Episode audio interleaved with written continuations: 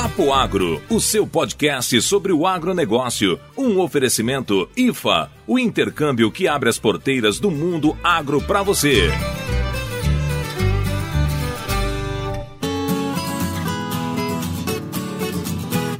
Moçada do Papo Agro, a gente tem uma novidade especialíssima para nós e que eu acho que vai ser para vocês também, não é isso, Lorena? Ah, nem! Hoje a gente tem novidade quentinha saindo do forno e novidade boa, José, novidade boa. É verdade, esse é o nosso primeiro episódio patrocinado pela IFA!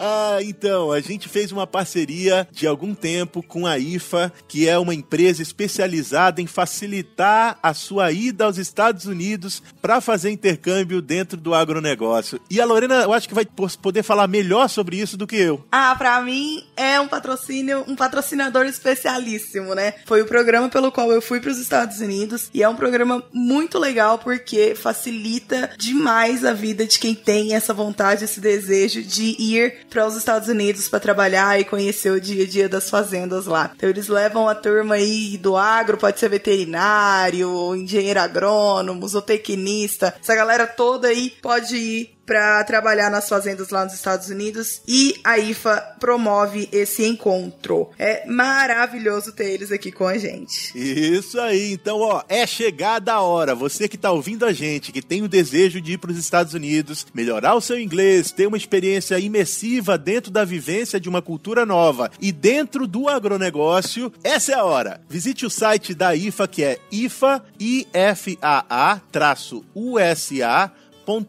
ORG. O link vai estar tá na descrição. Corre lá, vamos viajar, moçada! Tira essa bunda da cadeira, sai da zona de conforto e vamos aprender inglês no Zela, galera! Muito bem! E na sequência, segura aí que tem um episódio muito legal de intercâmbio dessa nossa série. Segura! Ouve a gente aí, moçada!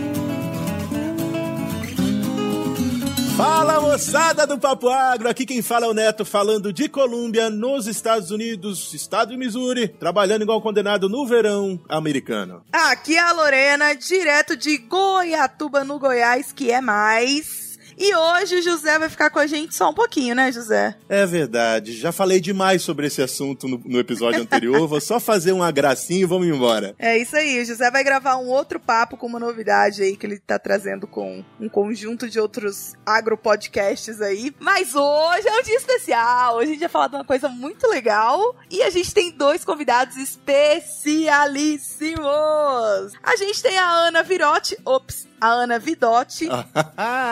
Olha eu de novo. que é remanescente nesse papo. E a gente tem o Cleitinho. Cleiton Silva, que vai falar sobre intercâmbio para todos os gostos. é, isso aí. Porque o que a gente tem em comum é essa vida fora do Brasil por algum motivo, em algum momento das nossas vidas. Eu tô vivendo agora e a gente queria saber, pro começo da conversa, onde esses três arrumaram esse intercâmbio na vida deles. É isso aí. Eu já tive nos Estados Unidos, também fiquei aí no Missouri e depois fui pro Wisconsin. Vou falar um pouquinho mais pra frente. E cadê nossos convidados? Aninha? Oi, eu já estive na Argentina quando eu tava no meio da faculdade. Foi uma experiência muito legal. Olá, pessoal, tudo bem? Meu nome é Clayton e eu já estive por um tempo na Inglaterra durante a faculdade também. Não, vamos falar de sotaque hoje aqui também ou só vamos falar de outras coisas? Ah, não, só de outras coisas. sotaque não. Na verdade, tem duas coisas que nos unem aqui, né? Nós quatro somos agrônomos e nós quatro tivemos experiências ou estamos tendo experiências fora do país, né? E a gente vai falar um pouquinho sobre como a gente foi para lá e como isso influencia na nossa vida hoje, né? Eu queria só lembrar que talvez a gente tenha uma convidada que vai falar um pouquinho também sobre a experiência dela e ela sim pode falar de sotaque, porque ela tá na Nova Zelândia. É quase um dialeto diferente a Nova Zelândia, né? Mas é, a Juliana Budel, ela tá fazendo um intercâmbio, um doutorado sanduíche na Nova Zelândia. Muito bem. Beleza, beleza, beleza. José já falou no episódio anterior o que, que ele tá fazendo lá nos Estados Unidos, tá trabalhando, estudando, voltou a essa vida de estagiário, que ele tá pagando tudo que ele fez comigo com a Cassie e com o William já. É verdade que não, não vamos falar sobre esse assunto. Não, né? Isso é Jesus vingando a gente. Muito bem, muito bem, muito bem, moçada. Eu tenho que ir embora. Realmente a gente tem um compromisso agora de gravar um outro papo. Mas antes disso, eu queria deixar vocês com duas coisas. Primeiro, eu queria lembrar das nossas redes sociais. Nós estamos no Instagram como Papo Agro Podcast e também estamos no Facebook e no Twitter como Papo Agro. Você encontra a gente fácil lá. E se você quiser encontrar a gente em qualquer plataforma de distribuição de áudios aí, como Apple Podcast, Spotify, Google Podcast, você encontra a gente lá e em outras plataformas como Papo Agro, separado, procura separado. E a gente vai estar tá lá com vários outros episódios falando de vários outros assuntos. E uma outra coisa que eu queria lembrar, e talvez a Lorena vai engatar por aí falando, é que Lorena trabalhava comigo quando ela decidiu sair da, do, da, da empresa que ela estava para ir para os Estados Unidos. E naquele momento, para ela, não quero, quero ouvir depois dela, deve ter rolado um, um certo assim, como será que eu vou falar isso? Como é que é que eu vou dizer que eu vou sair daqui de um estágio que já tem um emprego na, na sequência e vou partir pro nada? Isso é um desafio, né, que, que é complicado de tomar decisão. E eu acho que esse é um, um negócio importante, porque às vezes você tá com o bichinho do intercâmbio, mas você não tomou a decisão ainda, então eu acho que esse é um sentimento que também precisa ser compartilhado. Show! Mas valeu, pessoal. Um abraço pra quem de abraço, um beijo pra quem de beijo, tchau. Fica aí, Lorena, fica aí, moçada. Falou, José!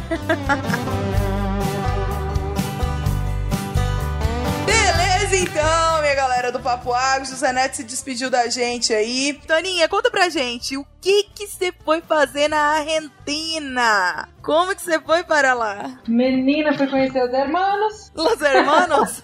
então, nossa, foi uma experiência muito boa na minha vida. Desde o primeiro ano, a faculdade ela já incentivava né, os alunos a estudarem bastante para ter essa possibilidade de fazer o intercâmbio. E quando eu entrei, o bichinho do intercâmbio já tinha me picado, né? Então eu fiz de tudo um possível para eu poder ir para esse intercâmbio. Que legal! E assim, o que que te fez tomar a decisão de ir? O que, que você achou que você ia encontrar lá quando você falou, não, vou fazer o um intercâmbio, o bichinho me picou? Então, a faculdade, ela sempre teve programa de intercâmbio, né? E os alunos que foram, sempre quando voltavam, davam uma palestra de um dia para quem estava iniciando, né, para os calouros. E eu fui numa dessas palestras de um dos alunos que se deu muito bem, ele tinha ido para os Estados Unidos, e esse bichinho já me picou no primeiro ano. E eu fui estudando e vendo as possibilidades até eu conseguir também. Que legal! Muito bom. E você, Cleitinho, conta pra gente o que que te fez ir para England? Bem, Lorena, eu sempre tive uma vontade, sempre gostei da ideia de poder fazer uma segunda língua, de se comunicar de forma diferente. E durante a faculdade a gente consegue ter uma interação melhor com pessoas que já tiveram algum tipo de experiência e a gente começou a trocar ideias e evoluir um pouco isso até que a gente conseguiu fazer com que isso se concretizasse. Ah, legal, cara. Eu também, assim, o primeiro ponto era o inglês, né? Que eu queria aprender inglês quando eu fui pro, pros Estados Unidos Unidos, passar um ano lá, fiquei um ano só. E um ano, vocês sabem que o inglês não, não fica 200%, né? Mas dá pra dar uma melhorada boa aí, do que só ficar no CCAA. É diferente do meu caso, que é o espanhol, né? Três meses você já tá craque. Pois é, a Ana fala espanhol perfeitamente bem. A gente viajou esse dia junto e ela arrasou no espanhol. Fiquei bem tentada a ir pra Argentina, ver se eu aprendo um espanholzinho lá.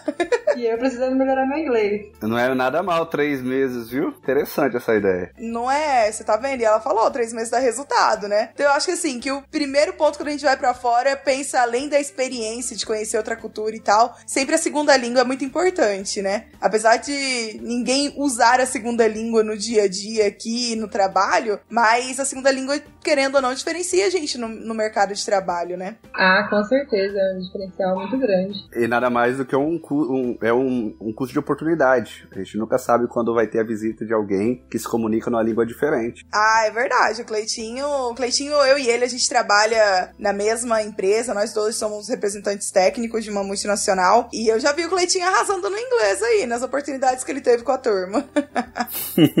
Muito bom. Né, isso aí, turma. E assim, ó, como que vocês foram para lá? Por que programa? O que, que vocês foram fazer lá? Conta um pouquinho pro pessoal que tá ouvindo a gente aí no Papo Agro. Então, é, lá na UEL, em Londrina, a faculdade tem um programa, tinha, né, na época, agora não tem mais, se chamava Marca, são países do Mercosul, principalmente para o curso de agronomia e zootecnia. E todo ano eles abriam vagas com intercâmbio entre alunos das faculdades. Então vinha 10 alunos da Argentina para cá e ia 10 alunos daqui para lá. E é um programa todo financiado pelo governo. Eu não gastei nem com passagem aérea, nem com nada. recebi uma bolsa de um valor X, né, mensal. E valendo lembrar que os pesos argentinos são um pouco desvalorizados, né, frente ao real, é um negócio bom. Exatamente. A gente recebia um checão lá de 2 mil pesos argentinos, na época dava 800 reais. Ah, bom demais. E você, Cleitinho, como é que você foi parar na Inglaterra? Então, é, no meu caso, a faculdade não tinha toda essa estrutura, esse aparato de incentivo de intercâmbio. Eu e alguns amigos, a gente começou a fazer cursos de inglês, como a maioria dos universitários fazem, e eu entrei numa escola que tinha uma uma parceria com uma escola da Inglaterra chamada Callan, em Tangará da Serra, que é a The Best. E a gente começou a trocar ideias, a gente começou a fazer várias aulas interativas de, com os alunos e a gente acabou tomando a decisão entre um grupo de fazer um intercâmbio particular pela, pela própria escola, né? E foi aonde a gente conseguiu fazer até mesmo um próprio pequeno tour em alguns países ali em volta e dar sequência na, nos estudos da língua inglesa. Ah, legal. Lá na UEL já foi um pouquinho diferente, porque justamente por ter essa bolsa, né, é, os alunos eles eram obrigados a escrever uma carta de motivação falando os motivos porque eles queriam né, ir para o intercâmbio e porque que eles mereciam ser escolhidos, né, porque eram alunos do terceiro e quarto ano da faculdade. Antes disso ou depois disso não poderia ser. Cada ano entra 80 alunos, então são 160 alunos concorrendo para 10 vagas. Nossa, é verdade, é puxado. O método que nós era essa carta de motivação, né, explicando os motivos. Que é, cara, e você foi só estudar lá então, Ana? Você não trabalhou nem nada, né? Não, não trabalhei nem nada. Legal, porque o Cleitinho eu sei que trabalhou lá na Inglaterra, né, Cleitinho? É, a gente fazia uma parte dos estudos né, e a gente conseguia poder trabalhar numa outra parte para conseguir diluir os custos, né? Porque a Inglaterra, querendo ou não, o custo de vida lá Nossa, cara. é bem puxado, né? Então a gente conseguia fazer isso e isso, querendo ou não, acabava facilitando. E como o meu intuito era realmente evoluir na conversação da língua, é, os primeiros três meses, basicamente, a minha vida era apenas estudo e trabalho, mais nada além disso. Nossa, e o Cleitinho tem uma história legal, né, Cleitinho? Ele já serviu a família britânica. Conta aí pra gente, conta. Cleitinho é muito VIP. Realmente, foi uma, foi uma oportunidade que eu tive. Eu trabalhava num restaurante chamado Corinthians e perto do Trafalgar Square. não, Ana. é, então, é, essa é a parte ruim, sabe? Tem uma fundação onde a família real ela interage com muita veemência para levantar fundos para algumas instituições de caridade. E o príncipe Charles ele fez um, um evento nesse hotel que eu trabalhava e ele fez uma visita em todas as partes principais. E ele foi no restaurante que a gente trabalhava, que era o Máximo Restaurante. E naquele dia, é, o bartender principal, que era o Marcel, estava de folga, então eu que fui premiado, assim, de estar no bar na, no momento da visita dele. Coisa rápida e a gente não pode dirigir a palavra a eles, a gente não pode ir em direção a eles, a não ser que seja autorizado ou eles peçam. E o Príncipe Charles, na volta, quando ele veio da sala de jantar privado, ele fez uma brincadeira, uma piada literalmente britânica, totalmente sem graça, que todo mundo deu risada por ser realeza. Cara, é muito legal. O Cleitinho tem foto, né? Tem, A tem gente vai colocar aí o link pro. O Cleitinho vai disponibilizar essa foto aí pra gente provar que é verdade. O Cleitinho serviu a realeza.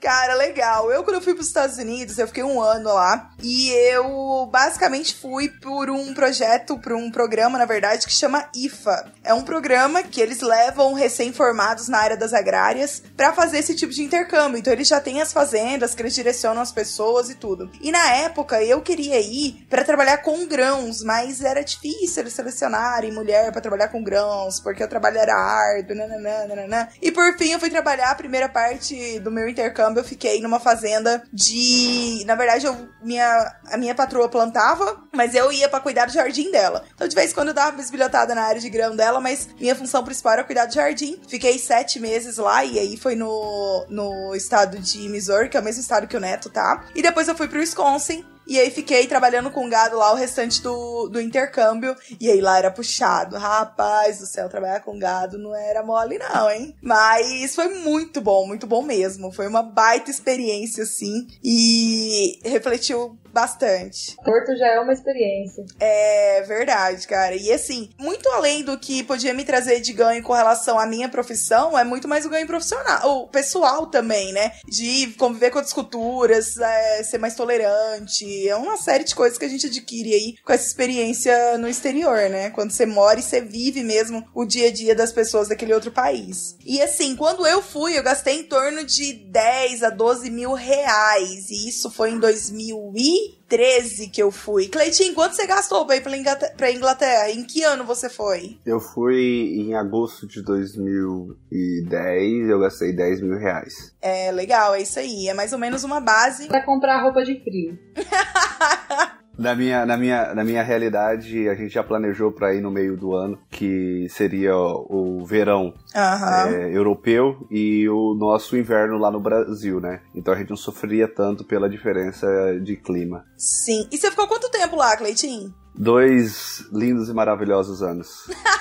Cleitinho é o que mais ficou tempo lá, hein? Por isso que o inglês dele é bom desse jeito. Fantástico. Mas, Lorena, só para dar uma contribuição nessa fala que tu disse, é, de conhecimento, de experiência, eu aprendi algo lá que eu carrego para a vida e eu incentivo muitas pessoas no sentido de quando você faz um intercâmbio, não é apenas o conhecimento de uma língua, mas o conhecimento de culturas diferentes, de pessoas que vivem no mesmo planeta e pensam e raciocinam de formas totalmente diferentes. Exatamente. É bem isso mesmo, Cleitinho. Cara, é uma experiência única e assim, quem tiver a oportunidade de, de viver ela, eu acho que tem que viver. O Neto fala no, falou no, no drop aí que ele gravou pra gente que ele, de fato, gostaria de ter tido essa experiência um pouco antes, né? Um pouco mais cedo do que nessa fase agora em que ele tá. Mas que a experiência é sempre, sempre válida. Sempre válida, e, e assim, Lorena, é, além de ser válida, a gente consegue entender que não é só a nossa realidade brasileira, de onde nós moramos, que é a única e verdadeira. É. A gente começa a entender que pessoas que pensam diferente conseguem mesmo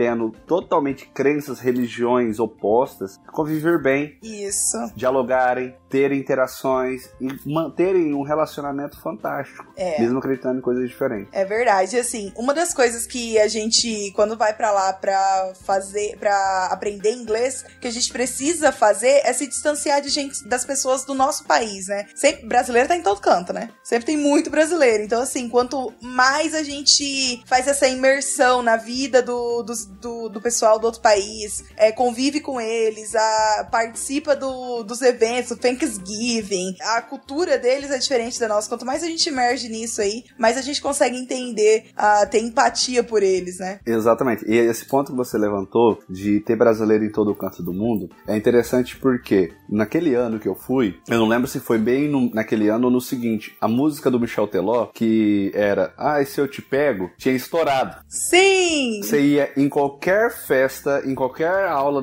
reunião da escola, todo mundo cantava aquela música na religião deles. Aham. Cara, você acredita? Quando eu morei nos Estados Unidos, ela tocou também. Ela. Eu tava numa feira de. numa feira country que tinha lá em, no, em Wisconsin. E tocou também. Achei muito engraçado. Ah, eu imagino. E assim, é engraçado que o pessoal da minha escola, que sabia que eu era brasileiro, eles queriam que eu cantasse na língua deles a, li- a, a- a música. E tinha coisas. Pra eles entenderem o que falava. Exato, às vezes você ficava assim. Gente, eu- como é que eu vou cantar um negócio que eu não faço nem ideia como se diz, pronuncia? E eles simplesmente querem apenas brincar, eles querem aproveitar, porque é uma música brasileira que estourou globalmente e, e tem um brasileiro na turma, e eles sempre gostavam de se interagir, de se divertir, isso que era a parte massa. Legal, cara, eu morava num, numa, na fazenda e nós éramos em 14 estagiários na fazenda do Wisconsin. E ficávamos em sete brasileiros e aí sete estrangeiros. Tinha gente de todo lugar: chinês, japonês, ucraniano. ucraniano. E os ucranianos, eles se incomodavam muito, eu acho, com o nosso barulho. Porque brasileiro, quando se reúne, é aquela barulhada. E aí eles falavam, brasileiros quando se reúnem, rá, rá, tipo, faziam um som de bagunça, sabe? Como se a gente estivesse destruindo o mundo para eles. Que eles são muito reservados, né? E para eles a gente era o sinônimo de caos, né? Quando a gente tava reunido. Então era um terror. Tanto que a gente morava em duas casas separadas e a, e a nossa patroa dividia os brasileiros para não deixar todo mundo na mesma casa, porque senão virava um caos mesmo. Literalmente. Bem desse jeito. A gente é muito barulhento, né? Mas é uma característica brasileira mesmo. Mas né? é uma característica brasileira. E quando a gente vai, pelo menos na minha realidade que eu tive, é muito apreciada pelas outras pessoas. Aham! Eles gostam. É muito diferente da realidade deles. Eles gostam da energia, da alegria, daquela motivação que nós temos constantemente para fazer as coisas acontecerem, para fazer com que as interações realmente estejam acontecendo e, e- e- e legais e gostosas com, com todos os alunos, com todas as pessoas do grupo, sabe? Isso que é interessante. É verdade. Eles gostavam mesmo. E Cleitinho, quais foram, assim, as maiores dificuldades que você encontrou lá na Inglaterra? Que Inglaterra é outro mundo também, né? Meu Deus, eu não consigo nem imaginar. Eu nunca visitei a Inglaterra. Mas o que, que foi de maior dificuldade que você encontrou lá no- nos seus dois anos? Então, é, realmente a Inglaterra é um país assim. Eu sou apaixonado até hoje. Tô até planejando ano que vem ir com alguns amigos e família visitar. Da mesma forma que a cultura, conhecer novas pessoas, ela é prazerosa depois que você tem a experiência realizada, que você supera tudo aquilo que você não vivia antes, até se bater de frente, de conhecer como eles vivem, como eles fazem as coisas, é, é um choque muito grande. O choque cultural que eu tive foi algo assim que eu nunca imaginei que existisse. A gente escuta muito em jornais, em alguns programas de televisão, de televisão falando que eh, culturas são diferentes, pode abalar psicologicamente pessoas, a gente às vezes acha que aquilo é simplesmente uma baboseira, algo que só pra enganar bobo, mas não é. Eu tive dois meses, um mês e meio aproximadamente, que onde a alimentação é totalmente diferente, Aham, até adaptar. até adaptar, a forma de horários que eles trabalham, que eles vivem é totalmente diferente. A Aham. questão do fuso horário. Eu fui no verão. Eu tô Nossa! tendo a realidade de que um dia é, começava, clareava 5 da manhã e ia escurecer 10 da noite. Uhum. Aconteceu. Então, exato, você vê aqueles acontecimentos e para e pensa: onde eu tô? O que eu tô fazendo aqui? Sabe? No começo, nos primeiros dois, três, duas, três semanas, você fica assim: é tudo felicidade e alegria. Mas quando você não tem mais o arroz e o feijão, você não tem mais aquele café preto de manhã certinho, igual tem no Brasil, você não tem um horário para fazer sua alimentação ah, rotineiro, como a gente faz no Brasil, acaba te deixando frustrado. Porque você tem a vida inteira aquela rotina, aquela realidade, e chega num local diferente e você não consegue nem mesmo impor ou tentar colocar aquilo em prática de cara, porque você não tem a informação, o conhecimento para aquilo, e muito menos você não consegue se comunicar para pedir. Eu gostaria de almoçar neste horário, eu gostaria de comer arroz, eu gostaria de comer feijão, sabe? Eram as coisas básicas da alimentação que. Então, assim, como a gente não, eu não tinha o conhecimento de como pedir, de como me expor o que eu gostaria de fazer ou ter a minha realidade, a gente fica, eu ficava frustrado e com aquele sentimento de incapacidade realmente, aquele sentimento de tipo, eu preciso estar aqui, eu preciso passar por isso, eu, eu, Cadê minha mãe?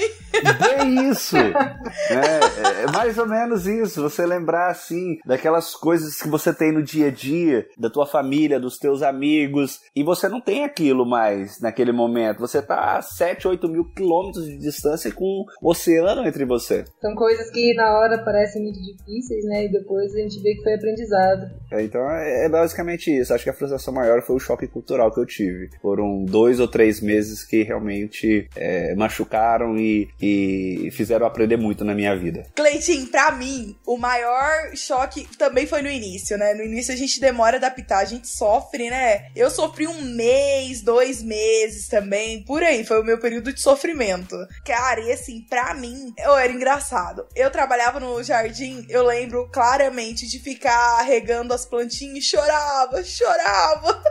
regando planta. Eu dizia, eu não quero fazer isso aqui, eu não quero regar planta. eu dizia, não é possível que eu saí do Brasil pra cá pra ficar regando planta, não é isso que eu quero fazer. E chorava. E era ruim porque eu tava sozinha, eu tava, era, ficava só eu e a gerente da, do jardim. E era só nós duas, e ela saía e ficava eu sozinha. Então, tipo assim, eu não tinha ninguém nem pra conversar, nem pra, ter, pra tentar treinar meu inglês, o treino não ia. Esse foi o primeiro choque que eu tive, foi tipo assim, de fato, você pensa, será que eu preciso mesmo estar aqui? O que, que eu tô fazendo na minha vida, né? E agora cai bem a, o que o Neto falou, né? Tipo, da tomada de decisão. Eu tava há três anos e meio trabalhando com o Neto nessa empresa, que a gente trabalhava lá em Paragominas. E eu formando, eu formei em maio e eu fui para os Estados Unidos em agosto. E formando em maio, eu recebi uma proposta do gerente comercial para ingressar na equipe de consultores de, de negócios dessa, dessa revenda. E eu tive que optar entre ir ou não, né? Tipo assim, eu já pego esse emprego de cara, ou eu vou para os Estados Unidos, passo um ano lá, talvez seja um ano que seja muito bom, mas e se não for, né? E se quando eu voltar, eu não tiver mais emprego, né? O que, que eu vou fazer? E é de fato uma decisão muito difícil de ser tomada. Mas eu, quando eu enfio um trem na minha cabeça pra tirar, olha, eu vou te contar um negócio. Dá um serviço, moço. Fala, pergunta pra minha mãe e pro meu pai. e pro meu namorado. Cara do céu, dá serviço. Então eu enfiei na cabeça que eu ia pros Estados Unidos e pouquíssimas coisas me fariam declinar da decisão que eu tomei. Até porque eu já tava tirando visto, pagando parte do processo no meio do caminho. Então, assim, eu já tava já tinha começado a mexer desde outubro do ano anterior, quando eu fui em agosto. Então eu tava planejando há muito tempo já. Então tinha chance zero de eu desistir, de eu declinar da ideia. Então é, acabei indo mesmo, na cara e na coragem, e foi muito bom. É, não tenho nada a reclamar, mas a gente tem o período de adaptação e você saiba, você ouvinte que tá, tá aí, se você tiver no, tendo essa experiência, saiba, é normal e vai passar. Não é, Cleitinho? Não é, Ana? Sempre passa, sempre passa. Passa, passa. E assim, ó, um vai ponto legal passar. que você levantou, Lorena, eu acho interessante é a preparação, o tempo que nós levamos para preparar documento, para ter tudo as coisas no jeito para poder embarcar e falar assim, tô saindo do Brasil, não é da noite pro dia, como alguns podem não. imaginar. Então, é, esse período aí leva um tempo, leva uma preparação e já ajuda a gente, querendo ou não, a ter o, começar a preparar o psicológico para essa nova realidade.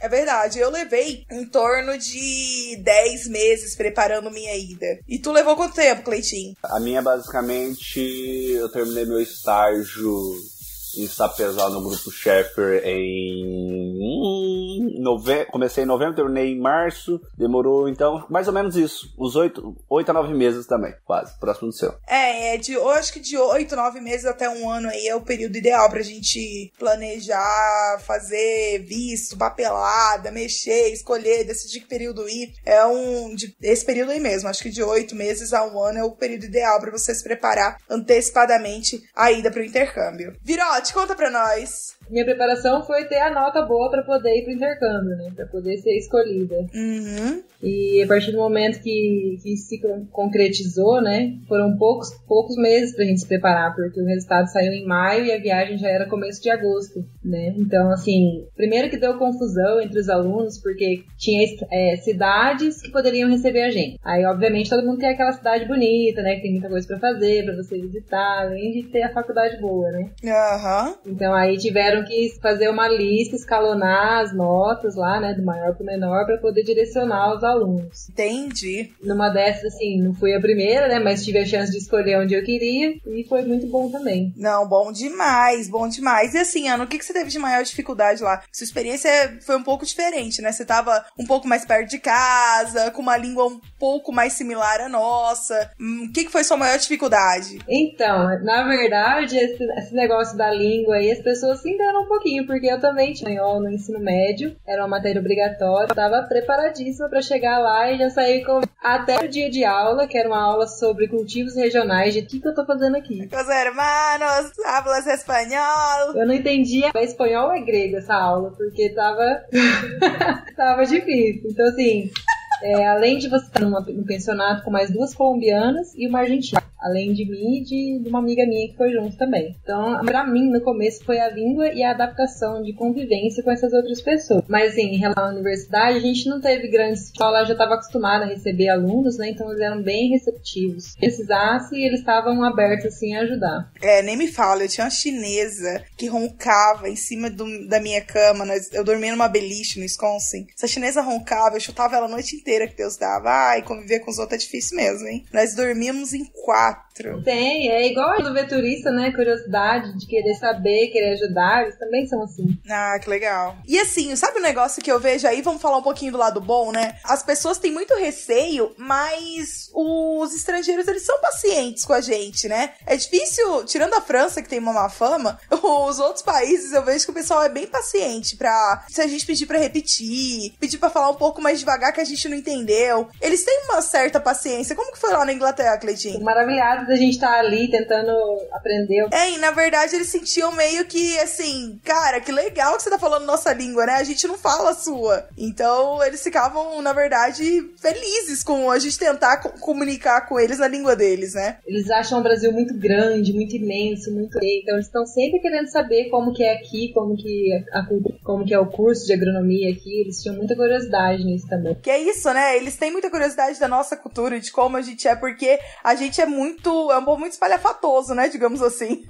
então a gente chama muita atenção, né? A gente é muito. Tem, vamos dizer que a gente tem uma, uma energia um pouco diferente, né? Da, das, dos outros países aí. Cleitinho, e conta pra gente, como que era lá na Inglaterra? O povo era paciente ou não com vocês, tentando falar inglês? Ah, o pessoal no começo sempre tinha um pouco mais de paciência, via que a gente era iniciante no curso. A turma, o pessoal da turma, realmente também, a gente sempre tentava se interagir entre nós primeiros. Mas assim, o tal do bom senso sempre prevalecia. Tinha alguns alunos que estavam um pouco mais avançados, tinha alguns alunos que estavam começando, mas a gente sempre tentava, pelo menos os meus amigos que estudavam lá que eram brasileiros, evitava de falar em português, né? Pra gente tentar praticar um pouco mais. Ai, mas isso funciona? Ah, essa foi uma dificuldade minha lá na Argentina. Tinha mais quatro brasileiras comigo e a gente só conversava em português. Então, eu não conseguia. A Gisele foi morar lá no, nos Estados Unidos na mesma época em que eu. Cleitinho conheceu ela. Ah, Ana também, né? Gisele é famosa.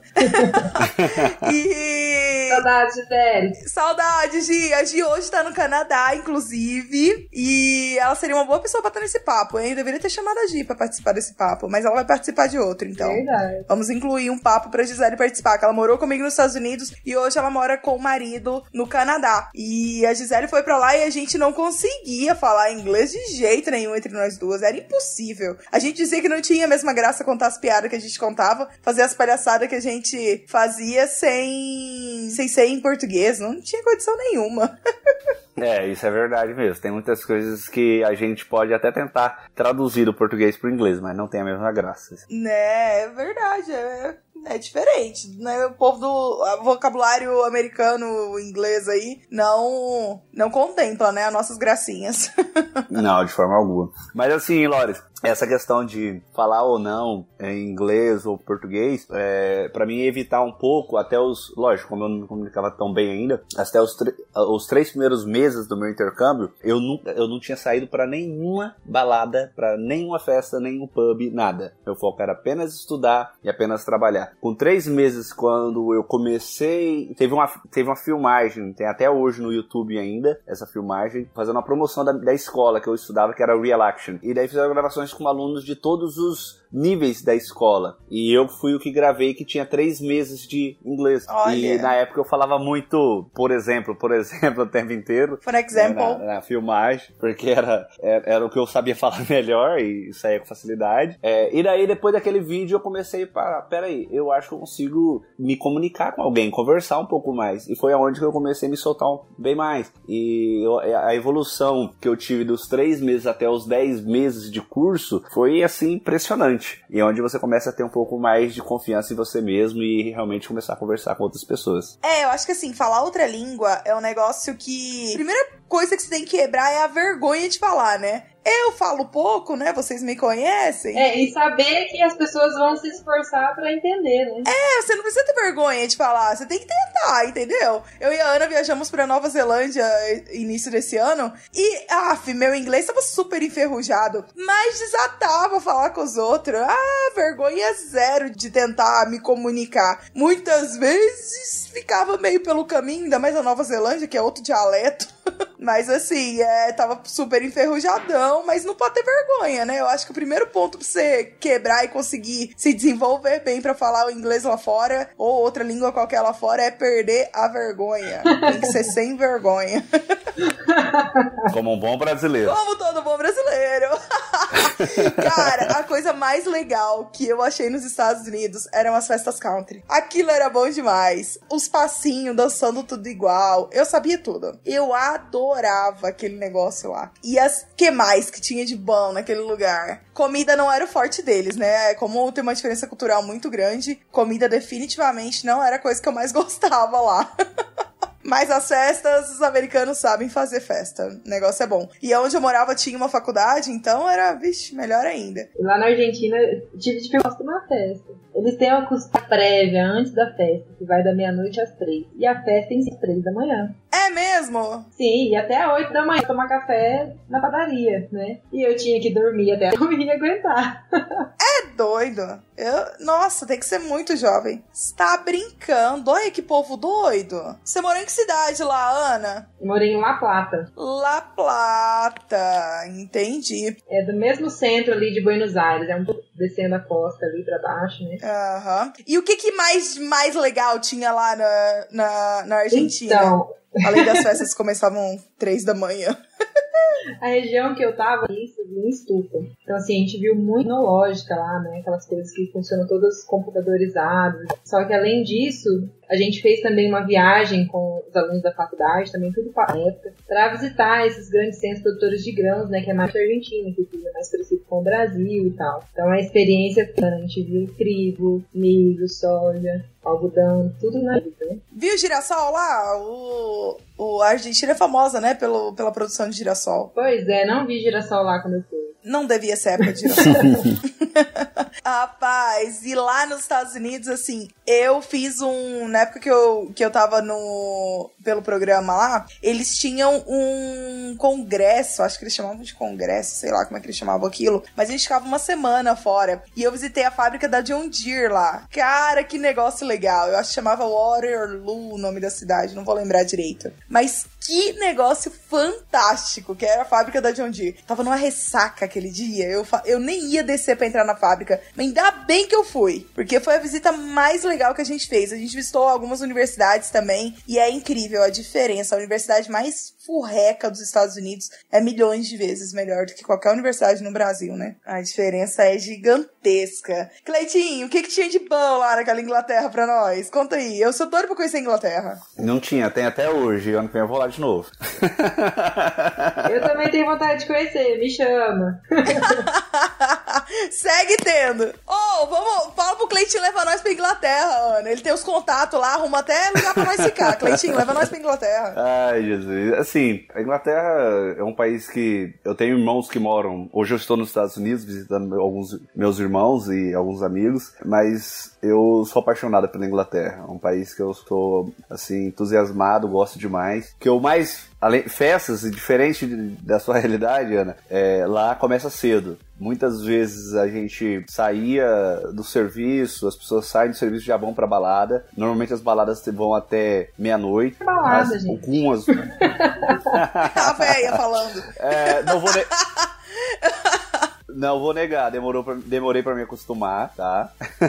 Porque no Brasil as, as, festas começam sempre tarde. 30, 40% dos bares fecham até as 3, 50% até meia-noite e uns 10%, 15% vai até as 5 da manhã. E depois disso não tem mais nada. É uma diversidade muito grande. Uh, você conhece pessoas de todos os lugares. Londres é uma miscigenação violenta de culturas. Então você vai num pub brasileiro como o Guanabara, é, no domingo lota de brasileiro, 70% da casa. Em outros dias, você para achar brasileiro é quem trabalha basicamente lá e uma ou outra, porque vem gente de todo lugar querendo conhecer e se divertir um pouco com as músicas, com as, as realidades da nossa, da, da nossa, da nossa cultura, né? E além disso, eu fiz algumas viagens pelo país, como em Stonehenge, Windsor, Liverpool, é, onde os Beatles começaram. Então, a, Ai, que legal! A história cultural daquele país é gigantesca, é rica, é emocionante. Eu fiz um tour com um taxista sobre a história dos Beatles que, enquanto ele contava pra gente, ele chorava de emoção pela história dos fatos de como os Beatles é, viveram e, e, começaram naquela cidade. Que legal. Então, assim, a riqueza é, a riqueza é, é, é demais. É, emociona, eu fico assim, feliz, sabe, só de, de lembrar a experiência que eu tive. Cara, mas eu sou muito empolgada, né, com, com o fato de ter tido essa oportunidade de morar fora. Na verdade, com qualquer viagem, né? Minha mãe disse que eu devia ter sido aeromoça ao invés de agrônoma, né? De tanto que eu gosto de viajar. Cara, mas assim, quando, né, eu e a Ana, duas piolhas de viagem, que eu nunca vi igual. Se deixasse, não vivia de viajar, mas não dá, né? Tem que trabalhar. É outra coisa importante, né? Eu acho que quando você mora fora, o, depois que o bichinho do intercâmbio te picou, vem o bichinho da viagem, o bichinho das férias no exterior, o bichinho de culturas novas, de lugar novo. Ah, parece um bichinho pra picar a gente. Até porque, assim, ó, o meu objetivo do intercâmbio é, até os professores falavam mesmo, claro que foi estudar e conhecer outras coisas na realidade de outra cultura, né? Mas os próprios professores falavam, vai, aproveita, que a experiência profissional vai te pegar muito mais que a. E é verdade mesmo, né?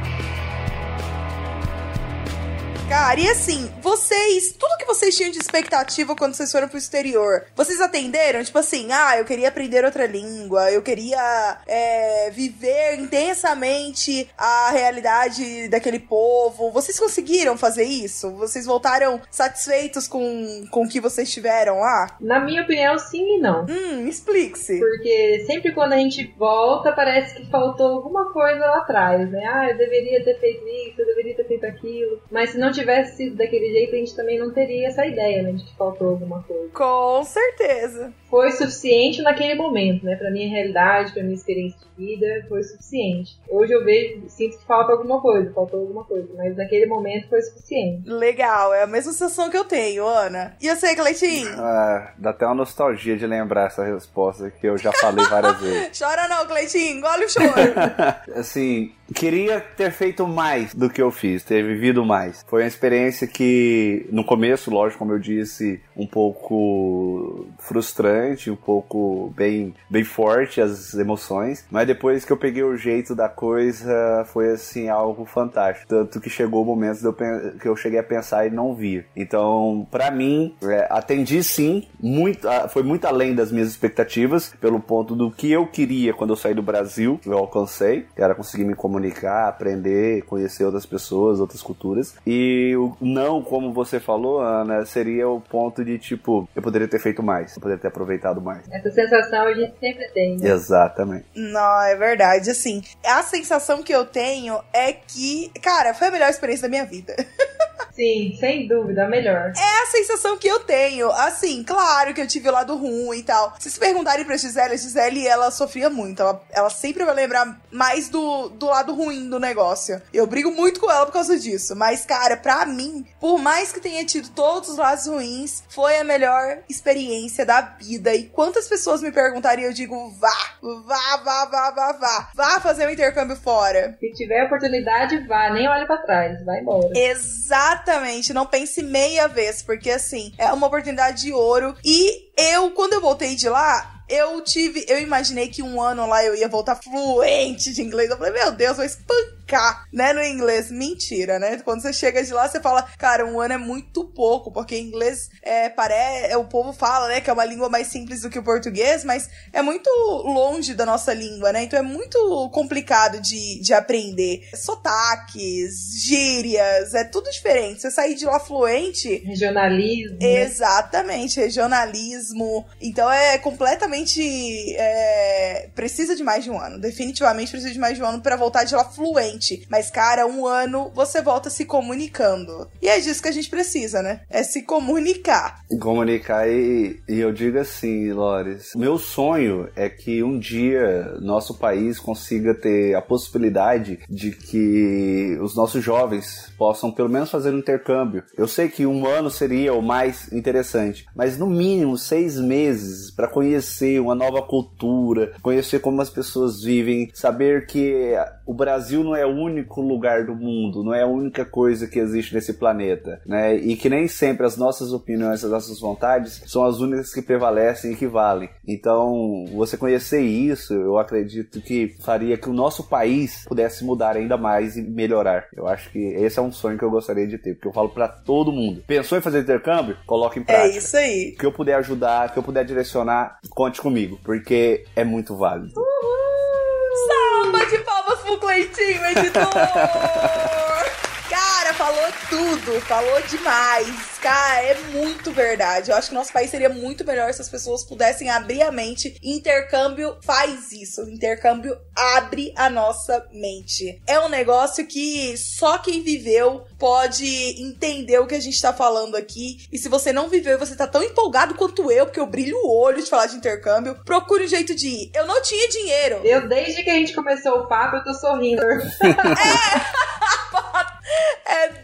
desse jeito. A gente fica bobo falando de intercâmbio. Eu e a Gisele, a gente fica chata quando a gente começa a falar do nosso intercâmbio perto das pessoas. As pessoas já ficam, aham, tá, aham. Ninguém mais aguenta, gente. Mas, cara, foi uma fase tão legal da nossa vida que, mesmo que com todas as dificuldades que a gente teve, a gente não cansa de sorrir quando a gente fala disso. É bem isso, Ana. A gente fica rindo. E eu também acho que todo mundo deveria ter essa oportunidade porque é um, um divisor de águas. Foi um divisor de águas na minha vida e eu sei que foi um divisor de águas na vida de vocês também. A Ana já falou, né, que o bichinho só picou ela depois do, do intercâmbio, né? É, e assim, e quando eu voltei do intercâmbio, aí eu comecei aquela saga por procurar emprego, né? Então eu fiz a entrevista, minha primeira entrevista pra, pra, pra essa multinacional que eu trabalho hoje, eu fiz quando eu voltei dos Estados Unidos, assim que eu cheguei, eu acho que um mês que eu tinha chegado de lá, eu fiz essa entrevista e eu vou falar pra você, trabalhei três anos e meio nessa empresa em que eu e o Neto trabalhamos em Paragominas, que também era uma revenda da multinacional que eu trabalho hoje. E cara, ninguém queria saber dos três anos e meio que eu trabalhei lá, ninguém queria saber do meu período na faculdade. Tudo que me perguntavam durante a entrevista era sobre o meu intercâmbio. Sobre o meu intercâmbio, você acredita? Três anos e meio trabalhando na, na empresa e eles queriam saber de um ano que eu passei no exterior. Então, assim, cara, eles são fantásticos, assim, quando em valorizar o nosso esforço de ir pro exterior. eu me senti valorizada naquele momento. Mas, cara, de, de, de verdade, é um diferencial pra gente. Quando você tá competindo no mercado aí de trabalho, a gente que compete pelo mercado, competiu pelo mercado de multinacional, né, Cleitinho? Ter intercâmbio ou não ter intercâmbio faz diferença. Você pega uma pessoa que tem uma que não tem, elas têm as mesmas qualidades, as mesmas personalidades, tudo igual, o que pessoa que tem o intercâmbio, ela vai dar um passinho na frente da outra. Vocês não acham? Com certeza. Só de ter lá no seu currículo, a pessoa morou nos Estados Unidos, tem experiência fora, ela já é mais fácil, né? Então é muito bem visto. Além de ser muito bem vista, como a Ana comentou, toda vez que nós contratamos, ou a empresa contrata, qualquer tipo de empresa, um profissional, ela contrata, na maioria das, dos casos, lógico, profissionais, profissionais fixos, é na ideia de que essa pessoa permaneça por muitos anos na empresa e cresça com, dentro da empresa e com a empresa. E no nosso caso, que trabalhamos numa empresa multinacional, a ideia é que quando a pessoa consegue, tem a aptidão de falar uma nova língua, ter conhecimento de outra cultura, se porventura algum momento tiver a possibilidade de fazer uma viagem de trabalho, ouvir alguém de fora, ou até mesmo uma promoção, ela tá muito mais qualificada desde que ela tenha é, é, esse tipo de,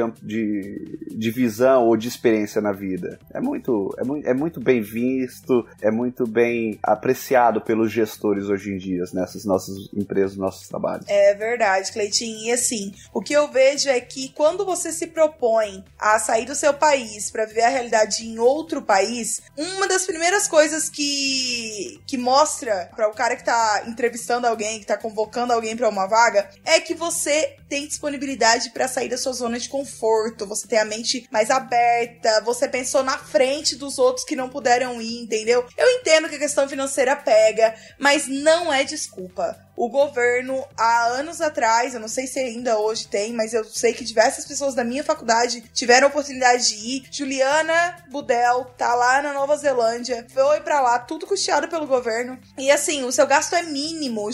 A Ana foi custeado pelo governo, seu gasto é mínimo. Então, assim, não é desculpa. Dinheiro não é desculpa. Eu não tinha dinheiro, minha família não tem dinheiro, pra, não tinha dinheiro para fazer isso. E eu fui juntando, fui ajeitando do lado, ajeitando do outro. Neto me emprestou um pouco de dinheiro, mas eu já paguei, viu, José? Eu já paguei o Neto.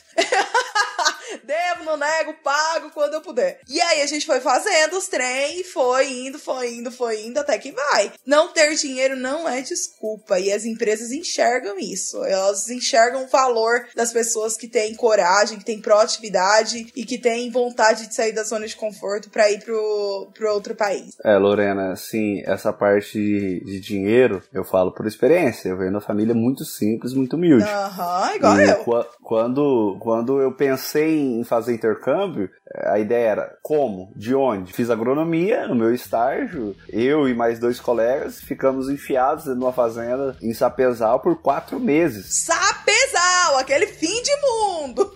Brincadeirinha. Paraíso, paraíso. Brincadeirinha, galera do Sapezal.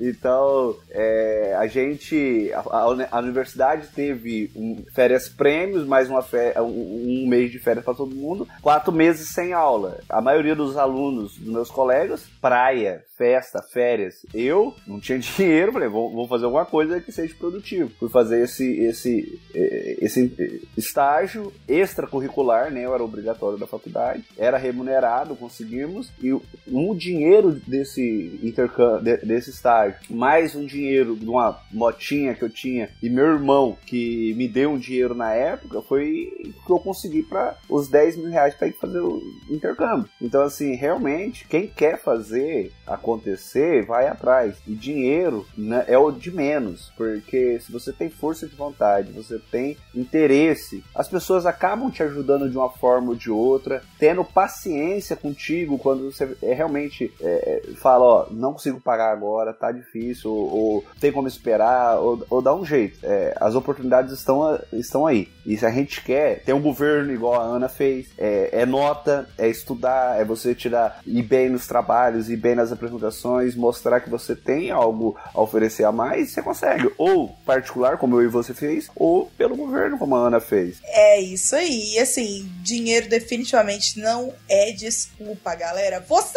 Você que tá aí pensando em fazer um intercâmbio e vai falar para nós três que não vai porque não tem dinheiro. Ah, não, meu amigo, pra não cima da gente, não. Não, não vai colar, cola. não. Tem a vontade, já é 50% do caminho. Nossa, é isso aí. Mete a cara, pega dinheiro emprestado, faz empréstimo no banco. Isso mesmo, se divide, porque vale a pena. Eu fui toda endividada pros Estados Unidos. Quando eu voltei, eu arrumei um emprego bom que me deixou pagar tudo no meu primeiro mês de salário. Então, meu amigo, tava tudo certo. Eu tomei a decisão certa e não me arrependo nem um segundo. Só pra resumir, a Lorena ganhou um emprego de 10 mil reais, viu? Que ela pagou no primeiro mês. Menos, Cleitinho. Não era assim também, não.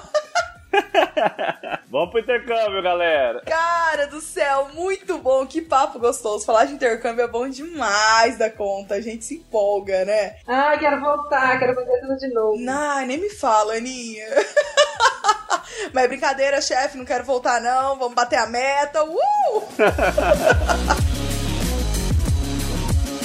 Gente, assim, Vocês tiveram alguma situação em que alguém julgou vocês por irem pra lá? Porque o Cleitinho, por exemplo, parou dois anos no meio da faculdade e foi, né, Cleiton? Exatamente, dois anos. Eu ainda esperei terminar a faculdade pra ir. A Ana também foi no meio, deve ter atrasado um semestre aí. E eu sei que muita gente julga a gente por isso, né? Vocês tiveram alguma situação em que julgaram vocês por tomar essa decisão de ir pra lá e de dizerem, ah, sério que você vai fazer isso? Tipo, você não tá atrasando sua vida? Então, no meu caso, o julgamento foi quando voltei, porque teoricamente eu teria que atrasar seis meses da faculdade, né? Como na época eu tive a possibilidade de fazer a compensação de matérias. Então, se eu fizesse o número de matérias que eu perdi durante a faculdade, se eu fizesse o mesmo número lá, eu não ia perder, mesmo não tendo nada a ver uma matéria com a outra. Então, assim, eu ia perder seis matérias no semestre e eu fiz seis matérias lá. E quando eu voltei, eu consegui fazer a compensação para não me atrasar na faculdade. Naquele momento, me pareceu uma saída boa, mas eu senti falta daquelas matérias que eu perdi aqui. Então, assim, o julgamento foi dos colegas em relação a não ter atrasado e não ter feito aquelas matérias, e o julgamento pessoal mesmo, porque é, quando eu saí da faculdade, eu senti que aquelas matérias não fizeram falta. Talvez compensasse atrasar um semestre, né? Fazer aquelas matérias para depois ter continuado. Entendi. E você, Cleitinho? Então, no meu caso,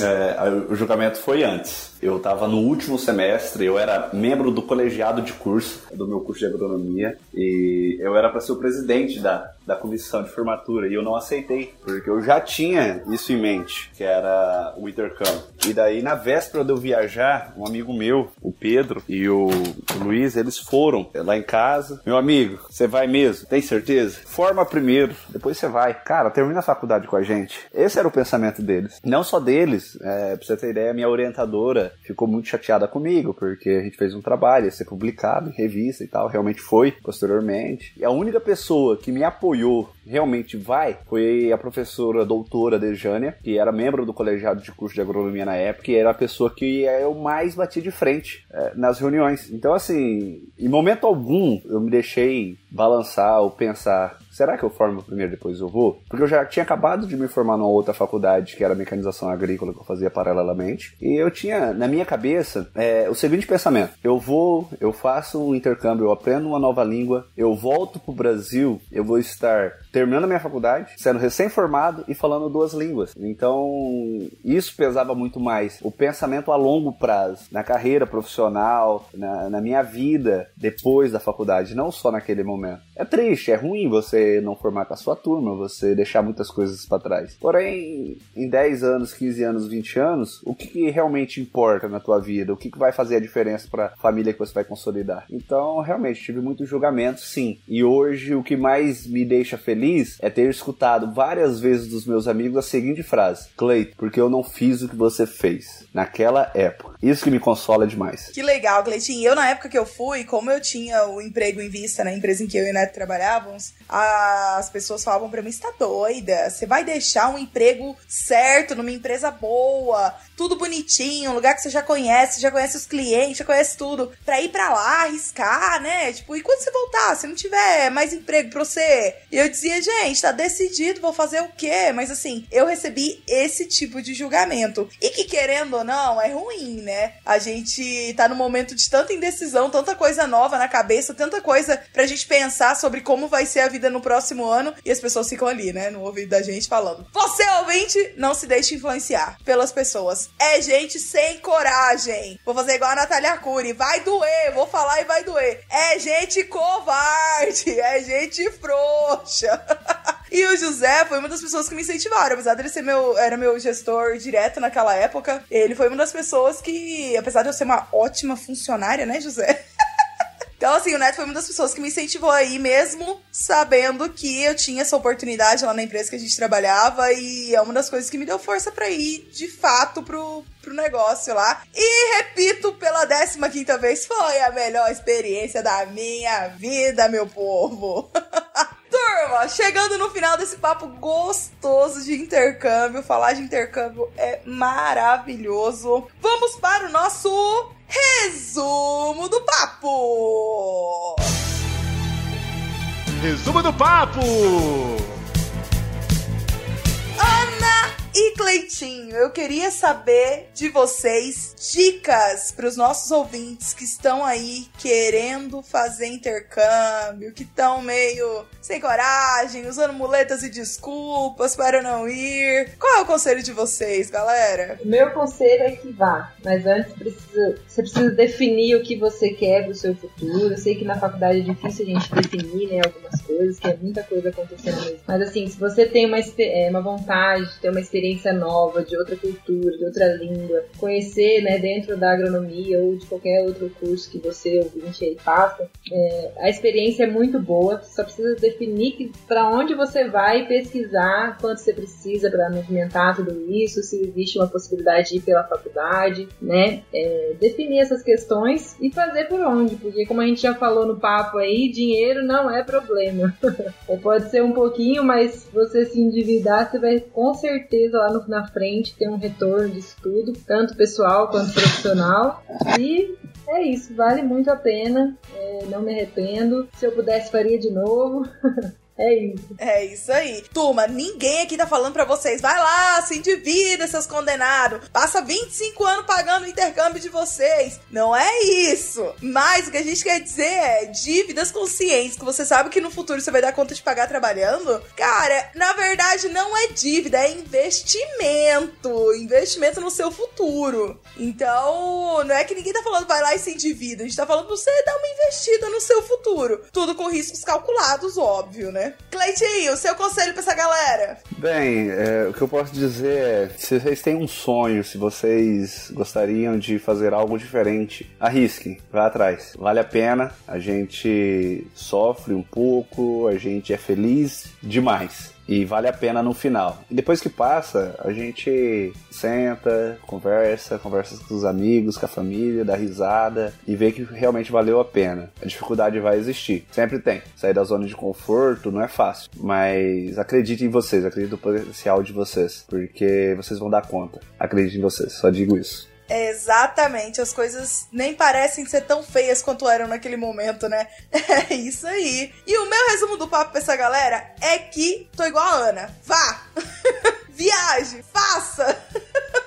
Cara, não olha para trás. É uma experiência muito legal. E assim, o meu conselho para vocês é: fiquem de olho no Papo Agro, porque a gente vai colocar para vocês os programas, as oportunidades que vocês têm lá no Instagram. Aí eu vou fazer um post para vocês falando sobre os programas que, que tem para vocês irem, colocando os contatos e os sites das empresas que fazem pelo, pelos tipos de programa que eu fui, para vocês terem como dar o primeiro passo. E eu tenho certeza que não só a Ana, o Cleiton, mas também o Neto e eu, a gente vai estar tá aqui para vocês tirarem as dúvidas que vocês quiserem. A gente vai deixar o Instagram, os e-mails da Ana e do Cleiton aí, para vocês entrarem em contato caso vocês tenham qualquer dúvida e que vocês queiram fazer. É, a gente tem alguns contatos que a gente pode ajudar aí a dar um empurrãozinho. Então, se você tem essa vontade, mas você não sabe por onde começar, cola na gente. Vem com nós que é sucesso.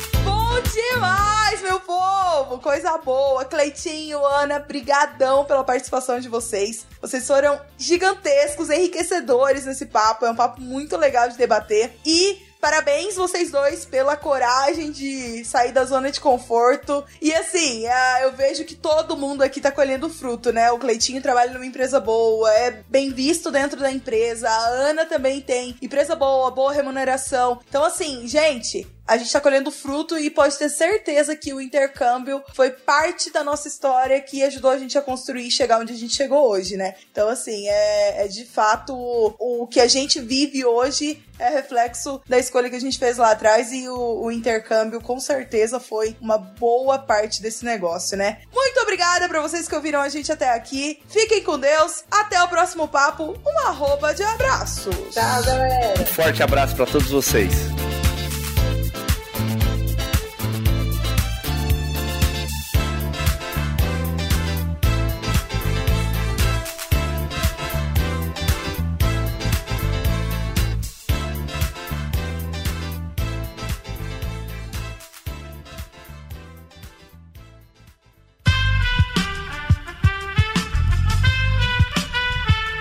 Este podcast foi editado por Aerolitos Edição Inteligente.